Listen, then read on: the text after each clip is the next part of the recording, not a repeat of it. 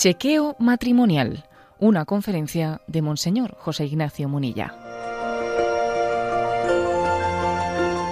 La impartió dentro de un encuentro de matrimonios organizado por la Pastoral Familiar de la Diócesis de San Sebastián.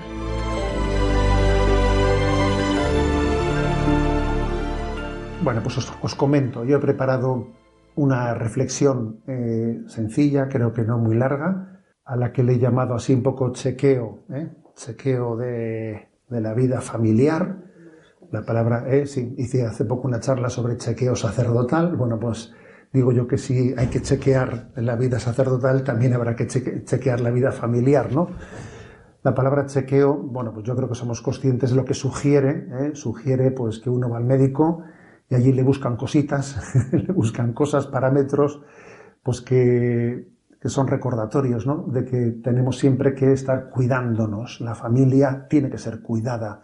Es un gran don de Dios que, que requiere cuidado, ¿no? Bueno, pues desde eso, eh, desde esos, desde ese parámetro, la palabra chequeo, pues quizás eh, permite fijarse en algunos aspectos sin pretender decirlo todo de todo, ¿eh? pero sí fijarme en algunos aspectos que en concreto he elegido ocho. Ocho aspectos, digamos, ¿no? De pues para discernir, para examinar, para profundizar en torno a nuestra vida familiar, que seguro que habrá muchos más, ¿eh? que seguro que algunos serán resumibles, pero bueno, pues yo voy a hablar de ocho parámetros en nuestra vida familiar. Bueno, el primero, el primero eh, es chequeo a la vida familiar, pero yo quiero subrayar que un chequeo para, que una familia sea fuerte, una familia sea fuerte, me parece que el primero es el que el matrimonio sea la columna vertebral de la familia. Esto, eh, esto es muy importante y esto no hay que darlo nunca, por supuesto, y menos, y menos en el momento presente. Menos en el momento presente. ¿Por qué? Pues porque, bueno, primero porque a veces se habla de familia más como, permitidme la expresión, como un molusco que como un vertebrado. o sea, la palabra un molusco es, bueno, pues que, bueno, pues que, bueno, nos queremos, ¿no? Nos queremos y todo se suma, todo lo que es cariño y amor, todo lo sumamos, ya, pero suena más a un molusco que a un vertebrado, ¿no? El amor, el amor de la familia está vertebrado y la clave, la clave de, esa vertebración es el matrimonio. Eso creo que hay que subrayarlo. ¿eh? A esta especie de falta de, de falta de conciencia de la importancia del matrimonio, ¿eh? ah, bueno, pues yo creo que después del mayo del 68 eso enseguida, eh, enseguida se extendió, se extendió un, el matrimonio viéndolo como, bueno, pues como una institución que en el fondo no nace ¿no? de la naturaleza del amor, sino que es una, pues una especie de requerimiento social, ¿no? aquello de yo no necesito unos papeles grises para amar, aquella canción famosa. A ver, el matrimonio no son unos papeles grises para amar. El, matrimonio nace de la naturaleza del propio amor. ¿eh? Entonces también además ocurre que, bueno, pues que en la vida familiar, pues cuando llegan los niños ¿eh? y los adolescentes y en las distintas etapas de la vida, bueno, pues claro, requieren, lo requieren todo de tal manera, con tal fuerza, con tal potencia, que es muy fácil que uno se centre especialmente en su atención, ¿eh? pues, eh, pues, en los niños, ¿eh? en los niños, y, pues, y deje la relación matrimonial, ¿no? Pues la deje para un segundo, en un segundo plano pues claro, pues su atención inmediata, y eso ocurre, a veces vienen, vienen crisis matrimoniales, pues porque los, los niños nos han absorbido de tal manera ¿eh? que uno dice, bueno, yo no sé si tengo mujer o tengo marido, no lo tengo, porque claro, estamos totalmente ¿eh? pues volcados en los, en los niños y, y, en teoría, pues con una buenísima, o sea, con una razón de ser absolutamente en apariencia santa que es que los niños pues requieren toda nuestra atención y nuestra entrega, pero estamos siendo objetos de una tentación, sin darnos cuenta. Estamos siendo objetos de una tentación que es que, bueno, pues que, que, tengamos un, modelo de familia eh, pues, no suficientemente vertebrado.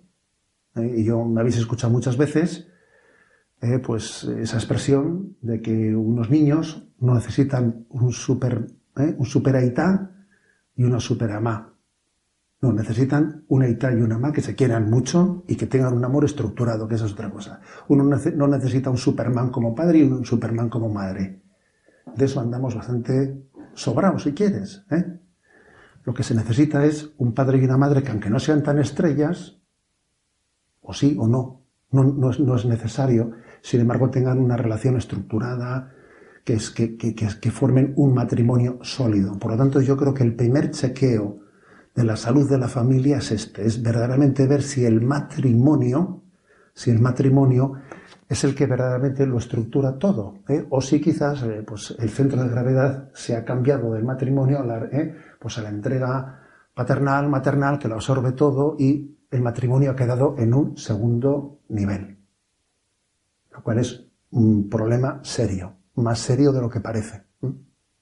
Yo creo que esto puede tener su origen en dos tipos de, razones. Una son las que tradicionalmente eh, han acontecido, que es que, claro, que con la mejor de las voluntades uno se entrega de una manera que descuida lo que es la base y lo, esencial. Pero también hoy en día eh, está como añadido una razón más, que es la la de un concepto de amor eh, romántico desestructurado, que no valora suficientemente la institución del matrimonio. Y el matrimonio es, eh, es clave, ¿no? Acordaros de esa expresión de, muy famosa, ¿no? De Chesterton, ya perdonaréis que le cite tanto, ¿no? Pero decía él, ¿no? Esa expresión, que no es el amor solamente el que salva al matrimonio, sino que es el matrimonio el que salva el amor. ¿eh? Es una expresión quizás poco romántica, pero, pero muy, muy cierta, muy, muy verdadera. A ver, ¿eh? ¿por qué? Porque es una relación eh, estructurante, estructuradora, ¿no? en la relación entre los dos. Por lo tanto, en primer lugar, a mí me parece que el primer parámetro de, sobre el chequeo de la, vida, de la vida familiar es este. El, si, si el matrimonio es verdaderamente el que vertebra, el que vertebra la familia. El segundo, segundo parámetro, ¿no? En este chequeo. El del sacramento. El primero he dicho el matrimonio. Pero no es bueno, el matrimonio es algo, es algo natural, ¿eh? Es de derecho natural.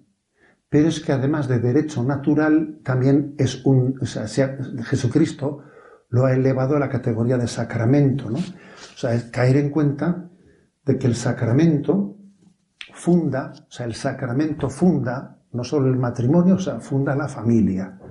Entonces, la palabra, el decir, a ver, en nuestra vida eh, está fundada en un sacramento, es decir, en una acción de Cristo. Eh, eso está claramente visualizado en nuestra, en nuestra familia, está claramente visualizado que nuestra familia está unida en Cristo, en Cristo, que es sacramento, ¿no? Sacramento de la unión de Cristo con su iglesia. Esto supone muchas cosas, ¿no? Esto supone de que esto es una vocación, que es una llamada, que es una iniciativa de Cristo, que, que el matrimonio, que el matrimonio, que la familia no ha nacido de mí, que es un designio de Dios, que yo formo parte de un designio de Dios. Eso es, es, que eso es muy importante, ¿no? Si yo, por ejemplo, pues si yo tuviese que, que vivir y entender mi vida como, a ver, como una iniciativa mía, como que a mí se me ha ocurrido, pues, eh, pues ser un sacerdote, que es una forma de realizarme, que a veces se habla en esos parámetros en las campañas vocacionales, eh, a mí me pone nervioso, eh, a mí me pone nervioso cuando en algunas campañas vocacionales, pues alguien habla en esos parámetros de, bueno, pues yo opté por este camino porque entendí que era un camino de realización para mí, digo yo, madre mía, ¿eh? es una visión antropocéntrica de las cosas. Así yo no entiendo una vocación sacerdotal, ni matrimonial, ni familiar. ¿Eh? O sea, yo creo que el que digamos el segundo parámetro para mí es tener conciencia de que esto es un sacramento, o sea, por lo tanto es una llamada de Dios, es una vocación de Dios. Cristo lo ha querido. Nos hemos conocido y nos hemos casado porque Cristo nos, nos ha llevado a encontrarnos, nos ha llevado, o sea, nuestra historia estaba escrita en el corazón de Dios desde toda la eternidad a ver, eso cambia los parámetros de la vida, ¿eh? Eso cambia los parámetros de la vida. Nuestra historia ha nacido del corazón de Dios. Y yo voy a ver qué tal la realizo, pero ha nacido de Él. Tener eso en cuenta es básico. Y por desgracia, ¿no? Pues puede ocurrir, puede ocurrir que, bueno, pues que muchas veces eso se vivió en un altar, ¿eh? en un altar, se hizo una ceremonia, además con los, con los nervios que teníamos, nos enteramos de poco, ¿eh? de poco, en fin. Y entonces el aspecto sacramental, sacramental, darlo por supuesto, bueno, eso es una suposición que no, que no puede ser. Luego yo creo que que es clave el que uno diga, yo cómo actualizo la conciencia de la sacramentalidad de mi vocación, de mi familia, cómo la actualizo, ¿no?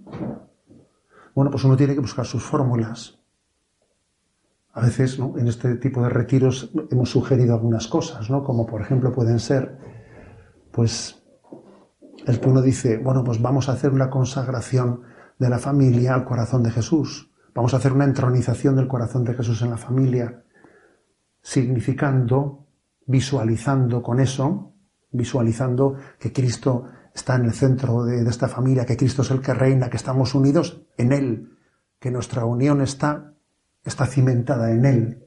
Yo creo que, cada familia tiene que buscar signos que visualicen esa sacramentalidad. Porque con decir nos casamos por la iglesia, a ver, eso mm, queda un poquito lejos. Queda un poco lejos. O sea, la sacramentalidad tiene que estar visualizada. Nuestra unión en Cristo tiene que estar visualizada y actualizada. Obviamente, una actualización clave es la Eucaristía dominical. Porque cada vez que una familia va como familia, ¿no?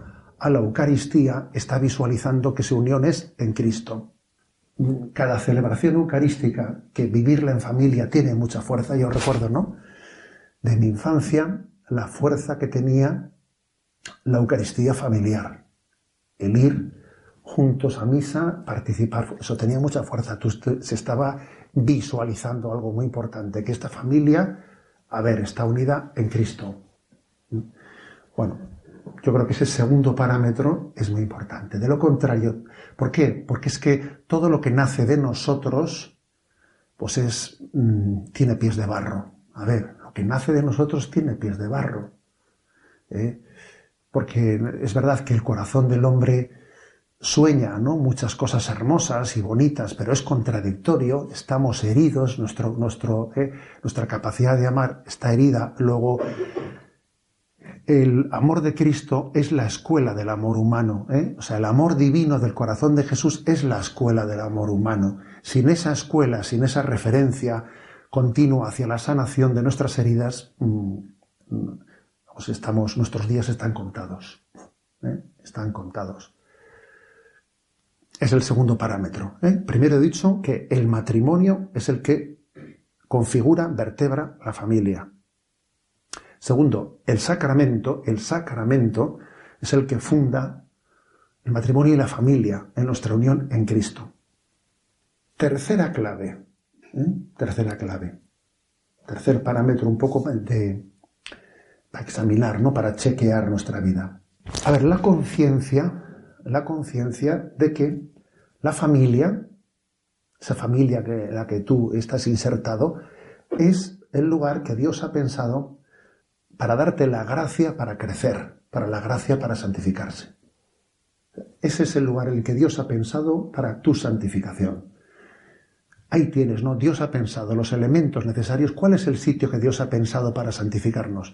Y seguro que uno cuando piensa en eso empieza a soñar. Si me fuese a no sé qué sitio, ¿sabes? ¿No? Enseguida comienza uno un escenario y dice el obispo, si a mí me mandasen ahora, ¿eh?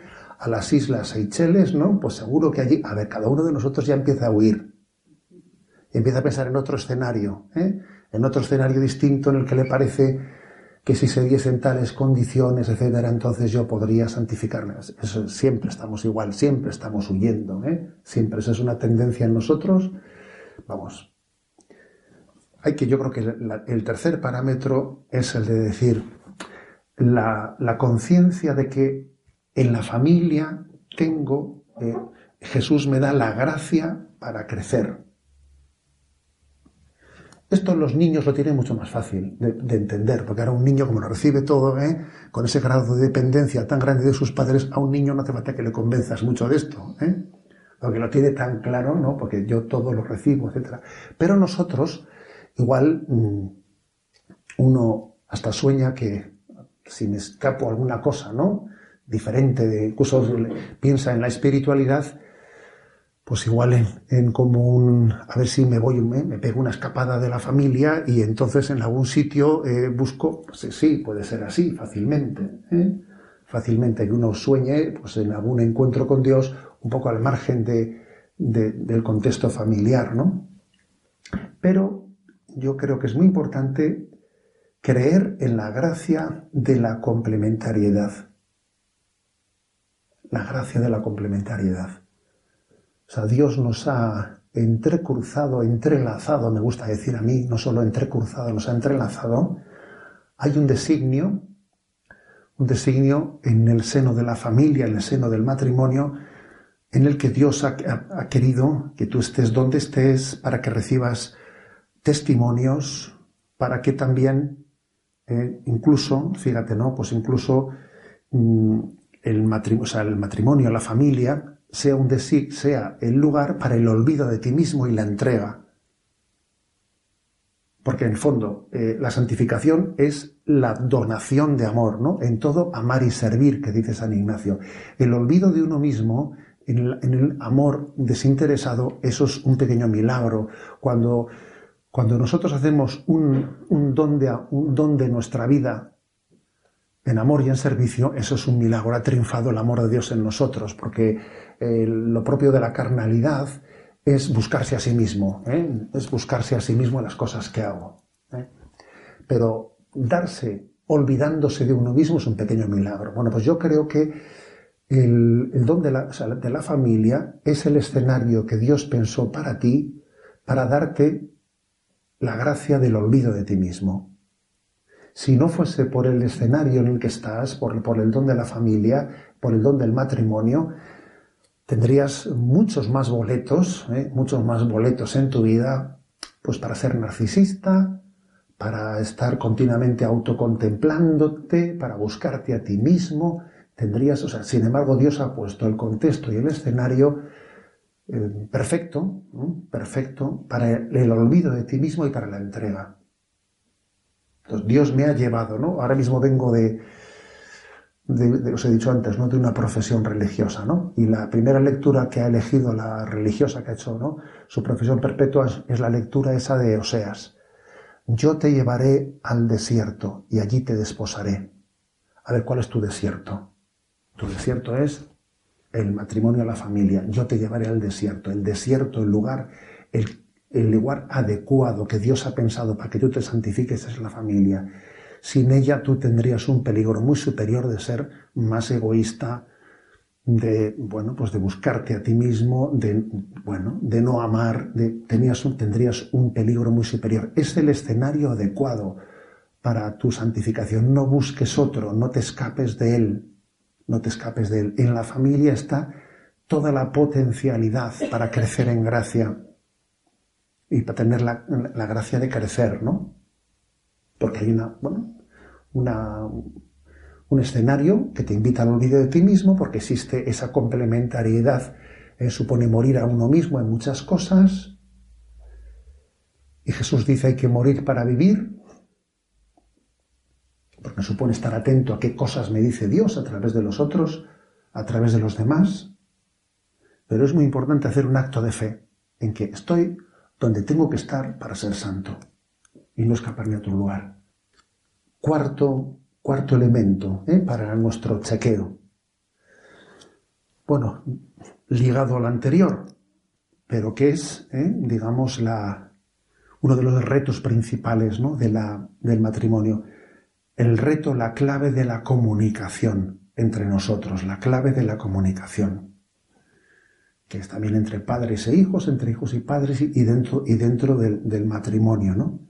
Es un reto el de la comunicación, quizás es en el que más se visualiza, ¿eh? se visualiza si vamos por buen camino o no vamos por buen camino en, ese, en, ese, en esa gracia de crecer.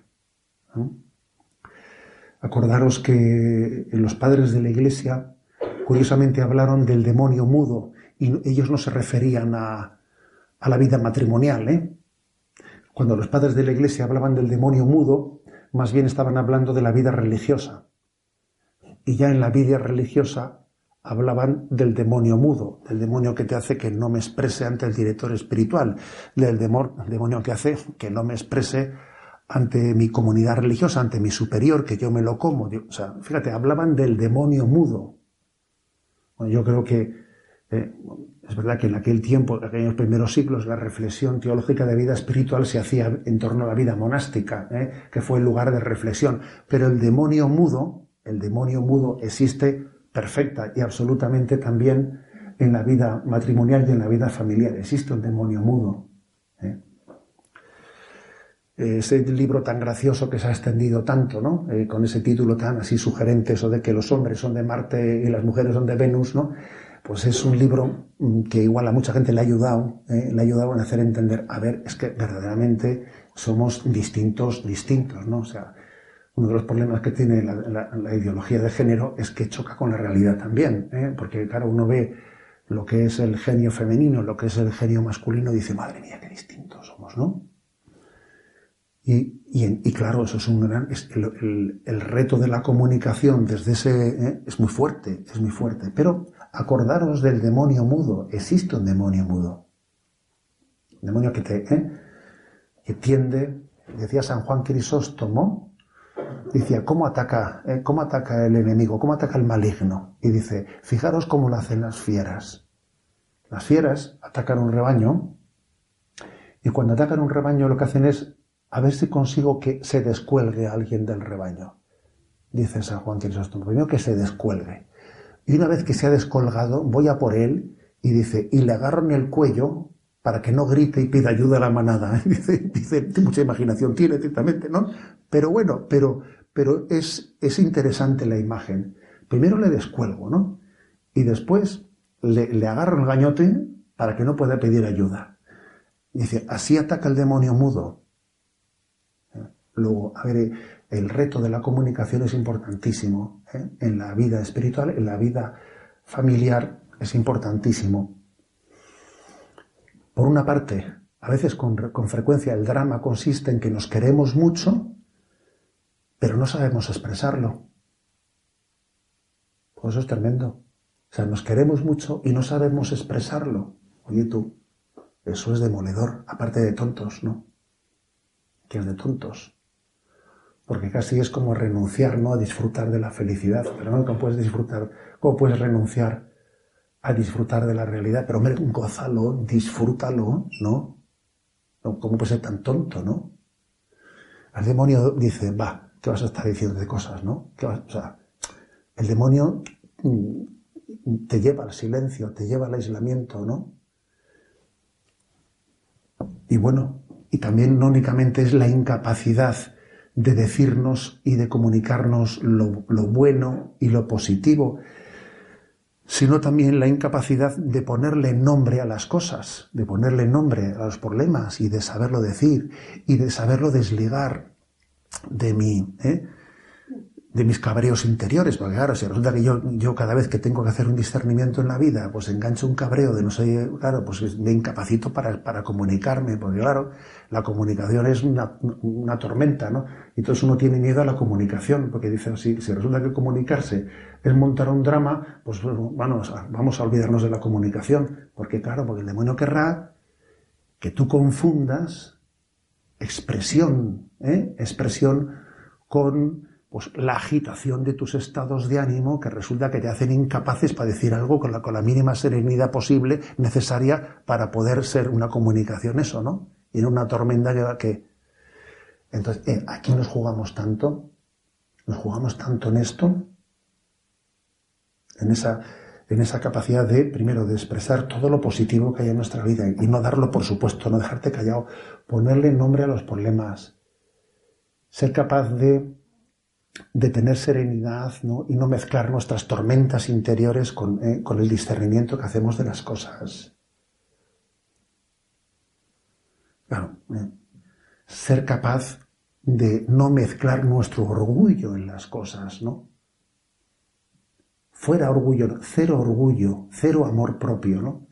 Eh, es importantísimo que el amor propio lo matemos de hambre. Al amor propio hay que matarlo de hambre, ¿eh? porque si no es una especie de bomba lapa que dificulta mucho ¿eh? pues, pues la comunicación, el orgullo es la tumba ¿eh? del diálogo en muchos, en muchos matrimonios y familias. Entonces, esta, esta clave es tan importante, es tan importante. Bueno, un quinto aspecto para este chequeo, que es muy puntual, pero yo creo que tiene su importancia, porque el diálogo también tiene que ser un poco ayudado. Yo creo que tiene que haber un equilibrio, un equilibrio entre familia nuclear y familia extensa. ¿Eh? Entonces yo invitaría a que también en ese chequeo hagamos este parámetro. Hay equilibrio entre vida, entre familia nuclear y familia extensa. Porque se puede pecar por los dos lados. Aunque yo creo que hoy en día pecamos más por uno que por otro, vamos a ser claros, ¿no? Se puede pecar, eh, pues por una parte, pues por no tener la necesaria intimidad, independencia eh, y que exista una especie de invasión, ¿no? Desde la familia extensa en la que el matrimonio no tenga, ¿no? La, pues la suficiente distancia que tiene que tener, pues para eso, de que el casado casa necesita y todas esas cosas que hemos escuchado, eso, pues eso puede ocurrir, ¿no? Pero ojo, también existe el riesgo contrario, que es el de encerrarse empobrecerse, enrarecerse. Que yo, yo, fíjate, lo diría por ese orden, encerrarse, empobrecerse, empobrecerse, enrarecerse. Y creo que quizás en este momento pecamos más de esto que del otro, que del otro, ¿no? Quizás en un tiempo en el que las familias, pues, eh, extensas, pues, tenían, no tenían, digamos, las fronteras, ¿no?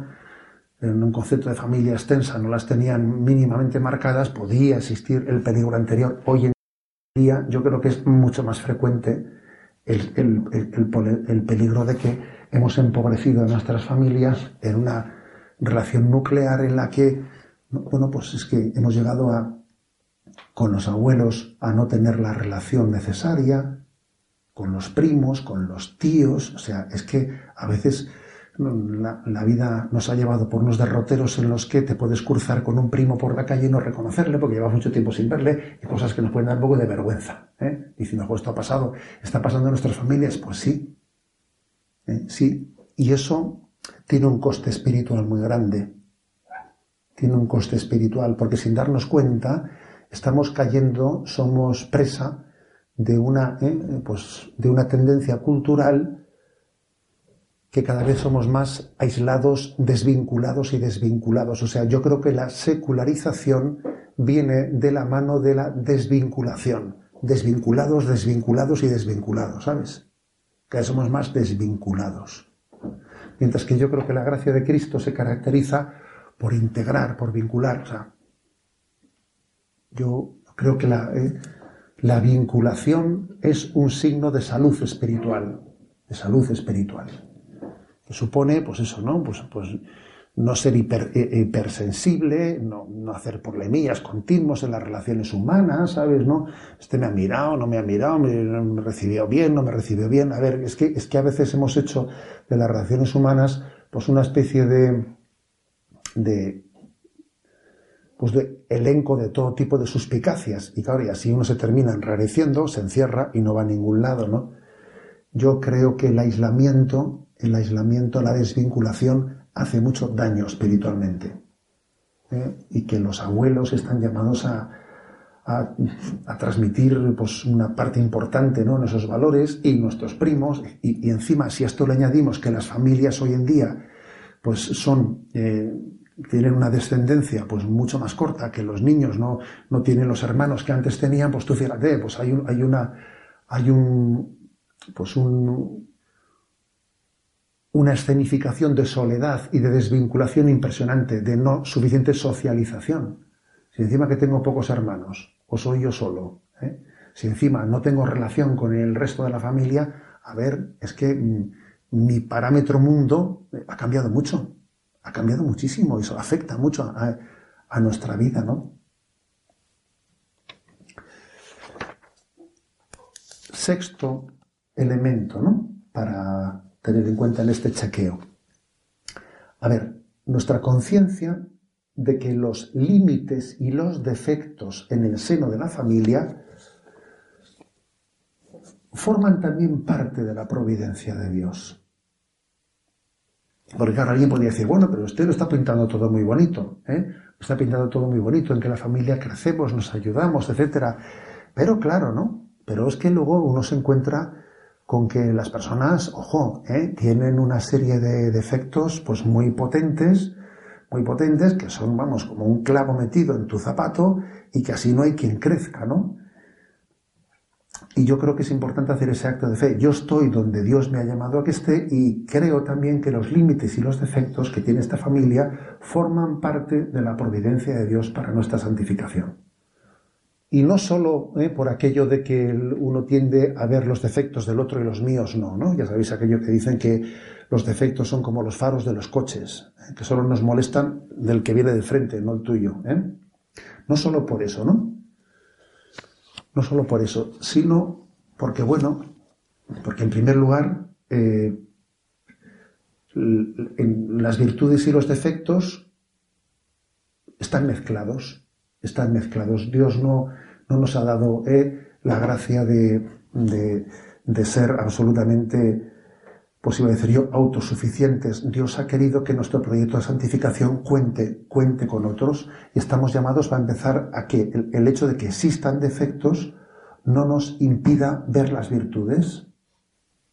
Y también estamos llamados, porque la santificación, ¿eh? decía Papa Francisco una frase, decía, yo asocio decía la, la santificación a dos cosas, a la paciencia, sobre todo decía él, a la paciencia y a la perseverancia, ¿no? Entonces, bueno, pues a veces cuesta mucho más eliminar un defecto que adquirir cien virtudes. Eso puede ocurrir.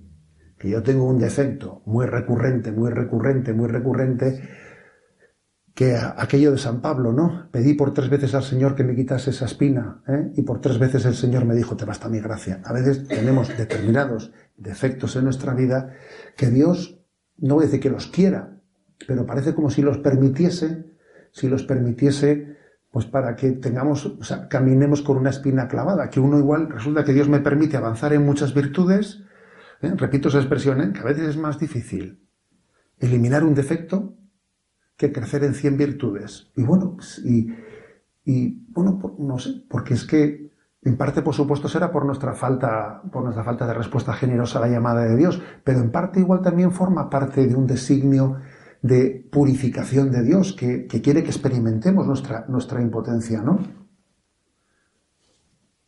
Bueno, pues a mí me parece que eso también hay que tenerlo en cuenta, la paciencia de decir, a ver, Dios por el hecho de que exista un, defecto que, me haga sufrir mucho, yo no voy a, impedirme ver que en otras muchas cosas podemos crecer. Y que uno tiene que tener una confianza, ¿no? Confianza en la providencia. Sin que eso suponga, por otra parte, que yo me instale en los defectos, ¿no? Sino que, bueno, ni perder la paz por nuestros defectos, ni hacer las paces con ellos. No. Estamos siempre, digamos, ¿no? en, una, en un estado de guerra, de guerra interior, pero al mismo tiempo sin hacer las paces, sin perder la paz, mejor dicho, quiero decir, ¿no? Esto me parece que es un tema clave, es decir, también en la vida de, la en la vida de santidad, Dios no solo se sirve de los santos que te estimulan, sino también se sirve de los pecados tuyos propios y de los demás que te llevan a ser paciente y humilde. Séptimo elemento ¿eh? en, este, en este chequeo. El séptimo elemento es, bueno, fijaros que he insistido un montón en que la familia es el lugar, la familia es el lugar de las, del escenario hacia la santidad y no huyas de ella, etc. ¿eh? He insistido mucho en esto, pero complementariamente también voy a decir algo que no es contradictorio, que es que hay que compaginar esto que he dicho con que también Dios nos pide que tengamos un espacio exclusivo en nuestra relación personal con Dios. Hay un punto, el 320, casi al final de Amoris Leticia, y fijaros lo que dice. Hay un punto donde el amor de la pareja alcanza su mayor liberación y se convierte en un espacio de sana autonomía. Cuando cada uno descubre que el otro no es suyo, sino que tiene un dueño mucho más importante que es, que es el Señor. Nadie puede pretender tomar posesión de la intimidad más personal y secreta de su marido, de su esposa. Al mismo tiempo, el principio del realismo espiritual hace que el cónyuge ya no pretenda que el otro sacie completamente sus necesidades. A ver, yo no voy a poder ser el que eh, dé completa respuesta a lo que mi esposo y mi esposa necesitan. ¿no? Es preciso que en el camino espiritual de cada uno, como, como indicaba eh, Bonhoeffer, le ayude a desilusionarse del otro a dejar de esperar de esa persona lo que solo es propio del amor de Dios. Es decir, que en una buena vida matrimonial y familiar es lógico que exista una cierta, cierta, repito, inevitable desilusión de uno hacia el otro. Porque yo no te lo puedo dar todo, te lo tiene que dar Dios. O sea, es decir, yo soy sacramento de Dios para ti, pero un sacramento es, es un medio, es un signo. Luego hay algo que solamente en tu relación directa con Dios podrá ser plenificado, es lo que viene a decir aquí. ¿eh? Escuchad esto. Esto exige un despojo interior. El espacio exclusivo de cada uno de los cónyuges reserva a su, a su trato solitario con Dios no solo permite sanar las heridas de la convivencia, sino que posibilita encontrar en el amor de Dios el sentido de la propia existencia. Necesitamos invocar cada día la acción del Espíritu para que esta libertad, para que esta libertad interior sea posible. O sea, es decir, que después de haber dicho, como hemos dicho antes, que la familia es el lugar y el escenario en que Dios quiere que lleve delante mi santificación y no hay que huir de ella, también es verdad, como dice este punto de Amoris Leticia, que al mismo tiempo es lógico, es lógico que entregándose plenamente uno ¿no? pues a la vida del matrimonio y de la familia, encuentre que hay una plenitud, eh, porque el corazón humano, el corazón humano busca una plenitud que solo Dios te puede colmar. Y es normal que, de alguna manera, aunque reciba mucho, mucho, ¿no? El matrimonio de la familia, de alguna manera se, eh, haya un deseo de plenitud que yo todavía, digamos, eh, necesito necesito más allá de lo que estoy recibiendo por parte de la familia. ¿Es normal eso? Es normal, no hay que avergonzarse de ello, es lo lógico. Entonces dice, con ese punto de Morris Leticia, que, claro, que también uno tiene que tener una relación. ¿eh? Hay algo, ¿no? una parte de nuestro corazón que tiene que, ¿eh? en la relación directa y personal con Dios, tiene que buscar esa plenitud, ¿no?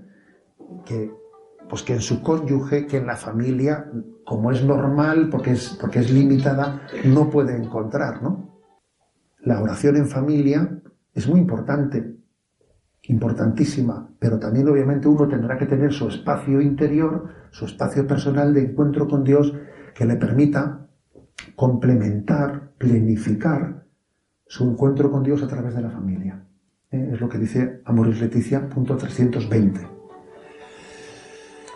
sin olvidar, ¿eh? sin olvidar lo que dice este, eh, bueno, pues yo a veces también he dicho un poco en plan de broma, pero ¿eh? ¿cuál es el mejor, el mejor regalo por San Valentín? ¿no? El, mejor, el mejor regalo por San Valentín es la propia conversión, dejemos de historias, ¿eh? o sea, yo el mayor regalo que yo puedo dar por San Valentín, ¿no? A mi, a mi esposo, a mi esposa, a mi familia, el mejor regalo por San Valentín es mi propia conversión, el hecho de que en mi relación con Dios reciba también, ¿no? Un don de llamada a la conversión que después, ¿no? Trasladado al matrimonio, pues, y a la familia, supone una bocanada de aire fresco, ¿no? Obviamente.